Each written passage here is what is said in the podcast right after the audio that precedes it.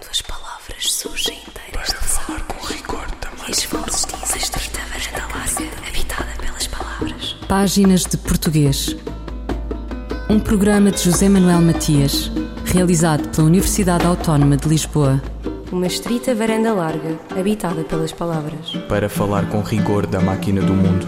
Quando as palavras surgem inteiras das águas e as vozes dizem os nomes na casa da língua. A língua portuguesa é uma língua pluricêntrica e, como se sabe, está presente em todo o planeta. Nos países da Comunidade de Países de Língua Portuguesa, o português é aprendido praticamente desde o berço por milhões de pessoas.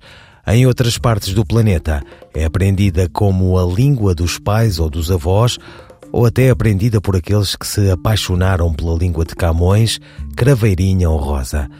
Como é ensinar português como língua não materna? Há estudos? Quais os desafios? Páginas de Português conversa com Cristina Martins, professora associada do Centro de Estudos de Linguística Geral e Aplicada, o CELGA ILTEC, no Departamento de Línguas, Literaturas e Culturas da Faculdade de Letras da Universidade de Coimbra o ensino da língua materna pressupõe que o aprendente já domine na, na forma oral uh, essa língua, não é? Portanto, quando é escolarizado uh, na sua língua materna, uh, a escolarização incide, entre outros, entre outros aspectos, ou incide sobre o ensino da escrita, dessa variedade que já é conhecida e dominada no, do ponto de vista oral, não é? Ou meu, pelo menos algumas das, das, das, das estruturas básicas da língua já são dominadas na perspectiva da oralidade. Uh, no, no ensino de uma língua não materna é muito frequente que a exposição aos registros orais e aos registros escritos se dê em simultâneo.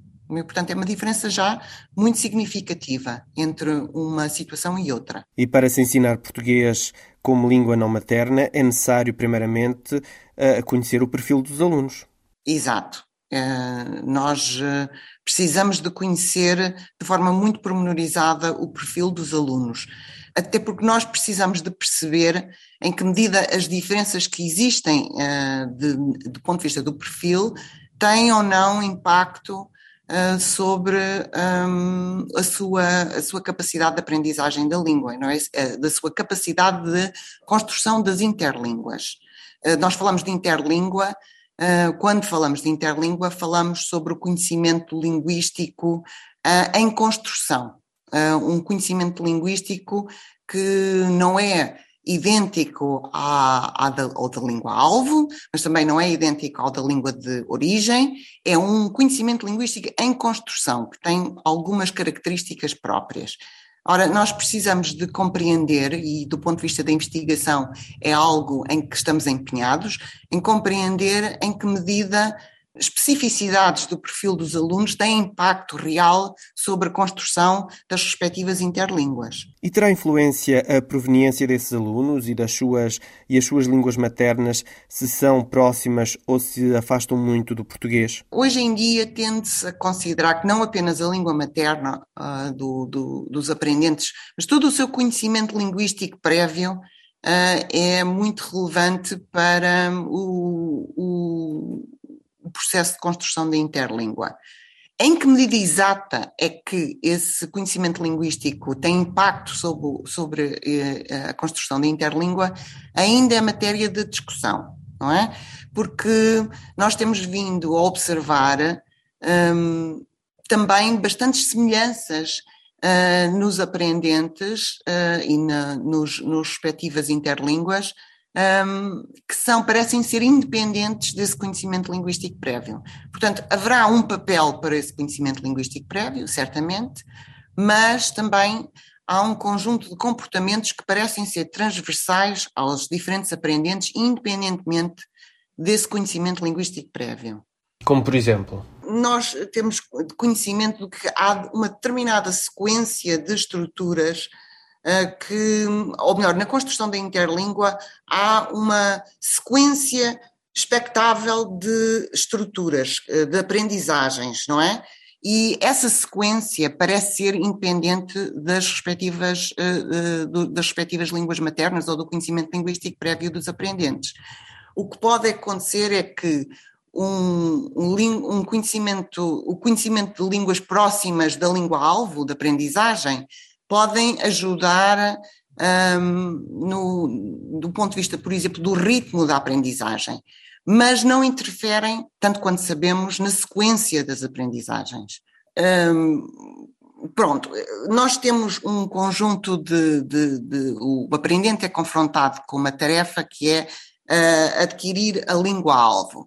E nessa língua-alvo existem um conjunto de estruturas diferentes, certo?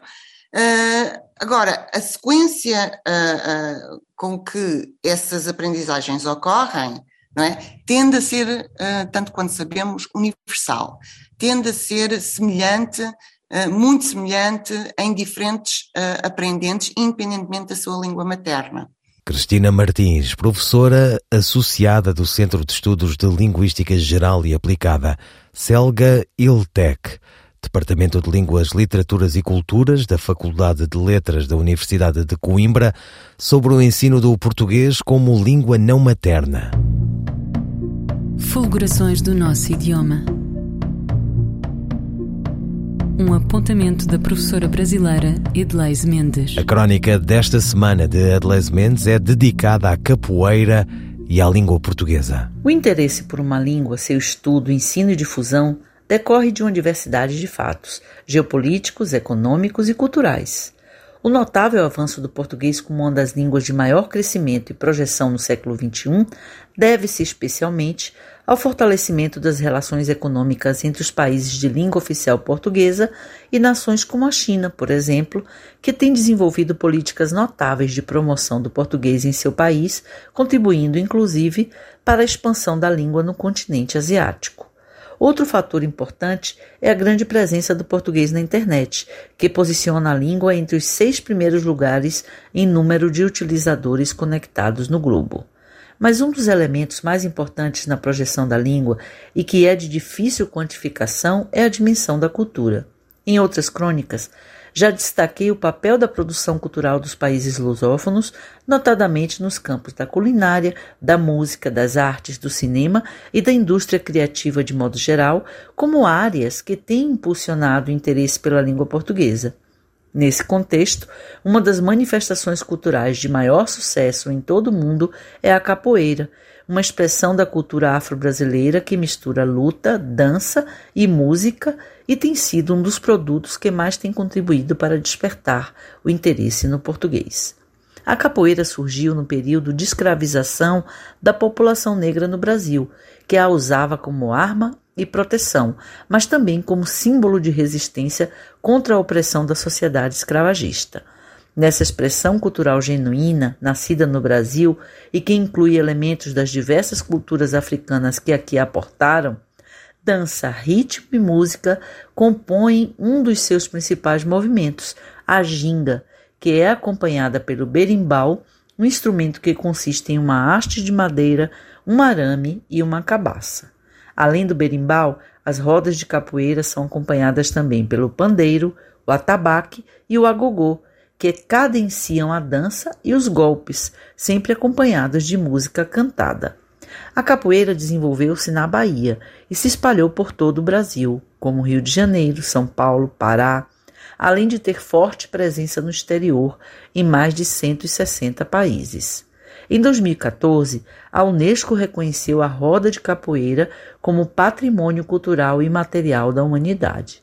A partir desse cenário, diversos estudos e experiências pedagógicas têm mostrado a relação intrínseca entre a prática da capoeira e o interesse e a aprendizagem do português, o que contribuiu para o Ministério das Relações Exteriores do Brasil lançar uma proposta curricular para o ensino de português a praticantes de capoeira com o objetivo de fomentar a promoção da língua para o público praticante dessa manifestação cultural.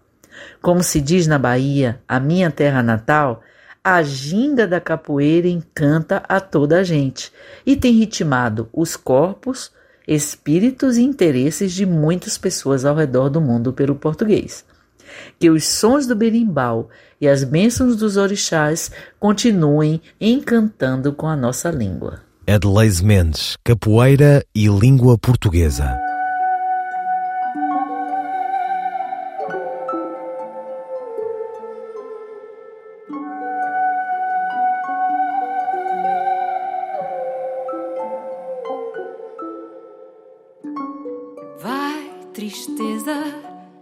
sou casa para morar. Não te atrases e não penses em voltar. Escondes-me a sorte, mudas-me o sul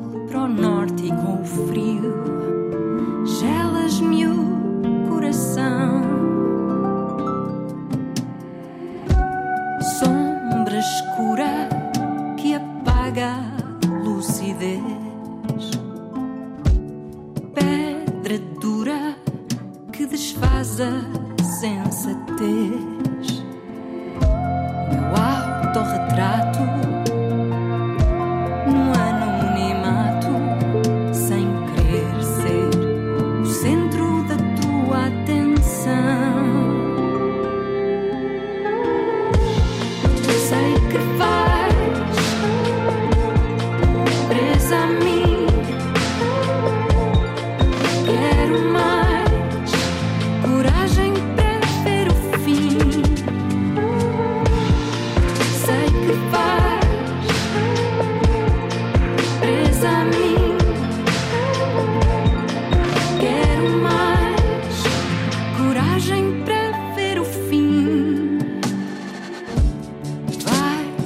tristeza. Não sou casa para morar. Não te atrases e não penses em voltar. Troco-te as voltas.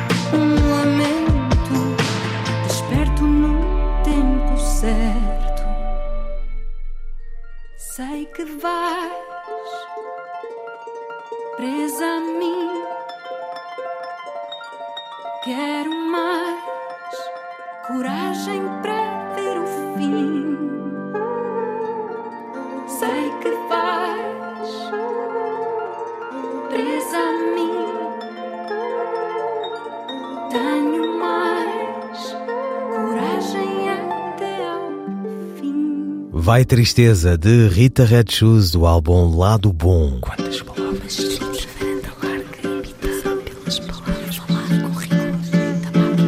Ainda sobre o ensino do português como língua não materna. Será que os desafios são os mesmos em todos os países da CPLP? Os investigadores estabelecem pontes entre si? A conversa com a professora Cristina Martins. O que nós defendemos é que nós temos que conhecer, no caso do português, língua não, do caso do português como língua não materna, nós precisamos de descrever esse built-in syllabus, precisamos de descrever esse programa interno, não é? Essa hum, sequência uh, expectável de uh, estruturas no processo de construção da interlíngua. E para esse efeito, estamos uh, uh, aqui na, no CELGA ILTEC, o, o, centro de investigação ao qual eu pertenço, estamos a desenvolver justamente um, um, um projeto de investigação que tem por objetivo fazer uma revisão muito exaustiva da literatura existente sobre cada uma das estruturas que se têm revelado críticas para aprendentes de português língua não materna. Portanto, estamos a fazer uma revisão exaustiva da literatura, dos estudos existentes sobre cada uma destas estruturas, primeiro para uh, verificar uh, e determinar o que já sabemos, não é? Mas também para determinar o que ainda não sabemos e que precisaríamos de saber. E, portanto, interessa-nos também identificar uh, lacunas descritivas e, e repare, lacunas descritivas na perspectiva dos interesses de quem ensina. Porque, como nós precisamos, professores, de conhecer esse, esse programa interno, uh, é importante que façamos o, o, a recolha da informação que nos permita um, mapear não é? Uh, essa sequência uh, tão promenorizadamente quanto possível. E, e, e, depois perceber então o, o, que é que ainda não sabemos, que, que, perfis ainda não foram, não foram estudados, que perfis de aprendentes ainda não, não conhecemos, uh, não temos dados de, de muitos tipos de perfis, temos bastantes dados de alguns, eh, e, portanto, é, é, preciso fazer esse ponto da situação. No fundo, é preciso fazer esse ponto da situação. E depois é preciso traduzir uh, esse, esse conhecimento, uh, levá-lo, traduzi-lo, uh, interpretá-lo, para poder levá-lo a quem mais pode beneficiar desse conhecimento, que são os professores, não é? E, portanto, nós precisamos de intérpretes da investigação que se vai fazendo no âmbito da aquisição de português de língua não materna, precisamos de, de, de quem uh, consiga depois transpor uh, a informação de uma forma que seja inteligível e acessível a quem ensina esta língua como língua não materna. E quando é que podemos chegar a esse ponto? Este é um, é um bocadinho um trabalho inacabado, porque a investigação sobre a aquisição de português de língua não materna prossegue, portanto, saem muitos estudos, têm saído muitos estudos sobre diferentes tipos de estruturas, mas nós vamos, um, vamos acompanhando, não é? E, e, estamos também a publicar a própria, os, nossos, os resultados das nossas próprias pesquisas nesse âmbito e, e, enfim, não tenho, não tenho uma previsão temporal, uh, mas já sabemos, uh, eu próprio já publiquei dois estudos, um sobre proposições e outro sobre género uh, gramatical, nos, já nos dão algumas indicações sobre aspectos que podem ter interesse para o ensino e que podem ser considerados por uh, professores de português de língua não materna na construção de materiais e na, nas decisões uh, relativamente a, a, a, quando ensinar o quê, não é? Em que fase do processo se deve ensinar o quê. E esta questão do ensino da língua portuguesa como língua não materna é uma questão transversal a todas as variedades do português, ou seja, as conclusões desses estudos irão aplicar-se um pouco a todo o português, independentemente do local onde ele é ensinado? Sim, isso é uma, uma pergunta muito interessante. Repare que uh, o português é falado como língua materna fundamentalmente em dois países, em Portugal e no Brasil, não é? E nos outros países em que tem estatuto oficial é maioritariamente falado como língua segunda que também é uma forma de instanciação do, do de, de, língua não materna, não é? Ou pode ser. E é muito interessante verificar uh, que algumas das características que nós encontramos em aprendentes do português como língua não materna enquanto língua estrangeira, não é? Algumas dessas características nós vamos reencontrá-las em variedades não nativas do português que se falam em países em que o português tem língua oficial, mas em que não é língua materna da generalidade dos, dos habitantes. Não todas essas características, mas algumas características são de facto comuns. E essa também é uma matéria muito interessante para a investigação. Cristina Martins, professora associada do Centro de Estudos de Linguística Geral e Aplicada, Celga Iltec, Departamento de Línguas, Literaturas e Culturas da Faculdade de Letras da Universidade de Coimbra, sobre o ensino do português como língua não materna. Textos que se ouvem ao espelho. Textos antológicos em louvor da língua portuguesa. Esta semana, um texto da escritora angolana natural do Lubango, Ana Paula Tavares, licenciada em História e mestra em Literaturas Africanas. Atualmente vive em Portugal.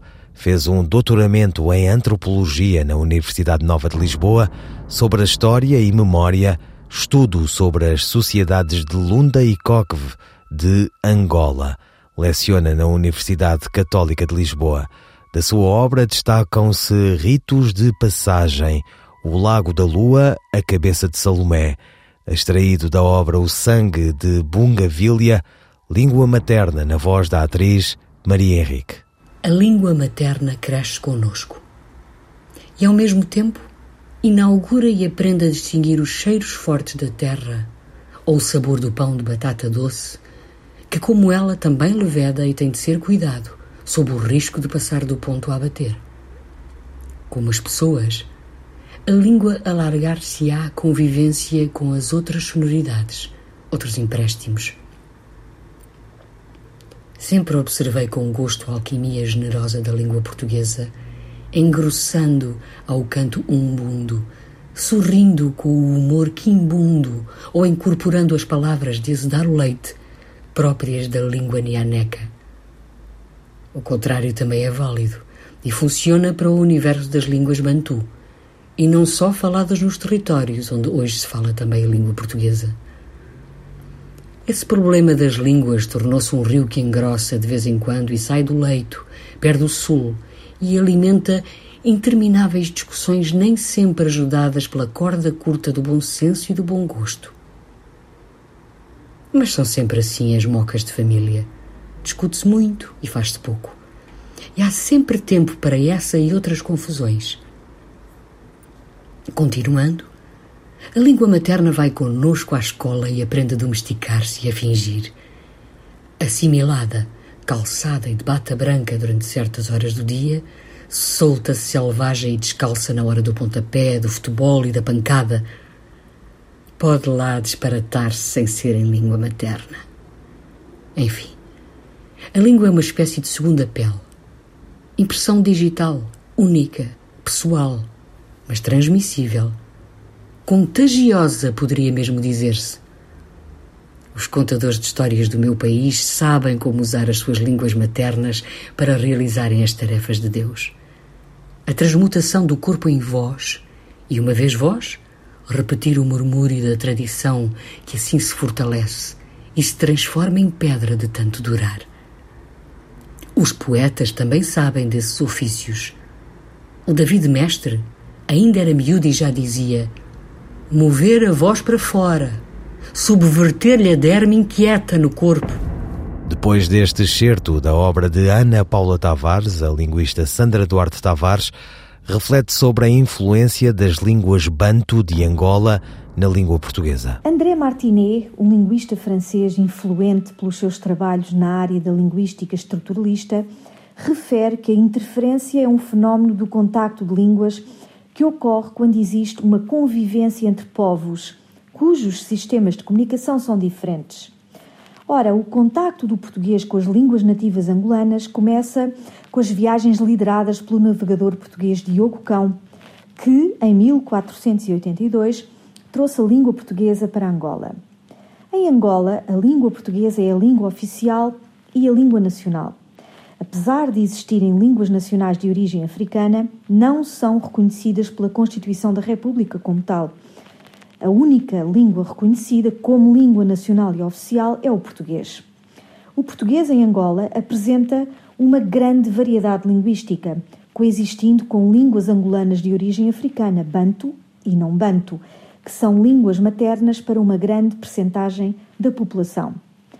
As línguas banto de Angola referem-se a um conjunto de línguas faladas maioritariamente na África subequatorial, desde os Camarões até a África do Sul e apresentam características próprias, das quais destacamos as seguintes. Línguas banto apresentam um sistema de classes caracterizado por vários prefixos nominais, que indicam o singular e o plural. Assim, Os nomes são classificados em função dos seus prefixos do singular e do plural. Por exemplo, o lume designa homem e alume designa homens. O prefixo a indica plural. A maior parte das línguas banto é tonal, ou seja, a utilização de tons no interior de um mesmo significante permite opor duas unidades na maioria das línguas banto. O tom imprime uma variação às palavras, resultando daí um sentido diferente mas no mesmo contexto fonético. O sistema de vogais é simétrico, comporta uma vogal central, A, duas vogais anteriores, o I e o E, e duas vogais posteriores, o U e o O. Em relação ao sistema consonântico, ao sistema de consoantes, este comporta pré-nasais, ou seja, consoantes orais antecedidas de consoantes nasais, formando grupos que não se podem dividir. As palavras começam por vogal ou por consoante, mas terminam sempre em vogais, nunca terminam em consoante. Finalmente, uma característica uh, curiosa: uh, as línguas banto não têm artigos, não têm determinantes. Ao contrário do português, nós usamos uh, antecedendo o nome comum, o livro, a mesa, o caderno. Nós colocamos um artigo, um determinante artigo. As línguas banto não têm determinantes artigos. Sandra Duarte Tavares, linguista. Ouvirão páginas de português as despedidas de José Manuel Matias, Miguel Roque Dias e Miguel Van der Kellen. Quando as palavras surgem inteiras de falar com rigor também. Varanda larga, habitada pelas palavras. Páginas de português. Um programa de José Manuel Matias, realizado pela Universidade Autónoma de Lisboa uma estrita varanda larga, habitada pelas palavras. Para falar com rigor da máquina do mundo. Quando as palavras surgem inteiras das águas e as vozes dizem os nomes na casa da língua.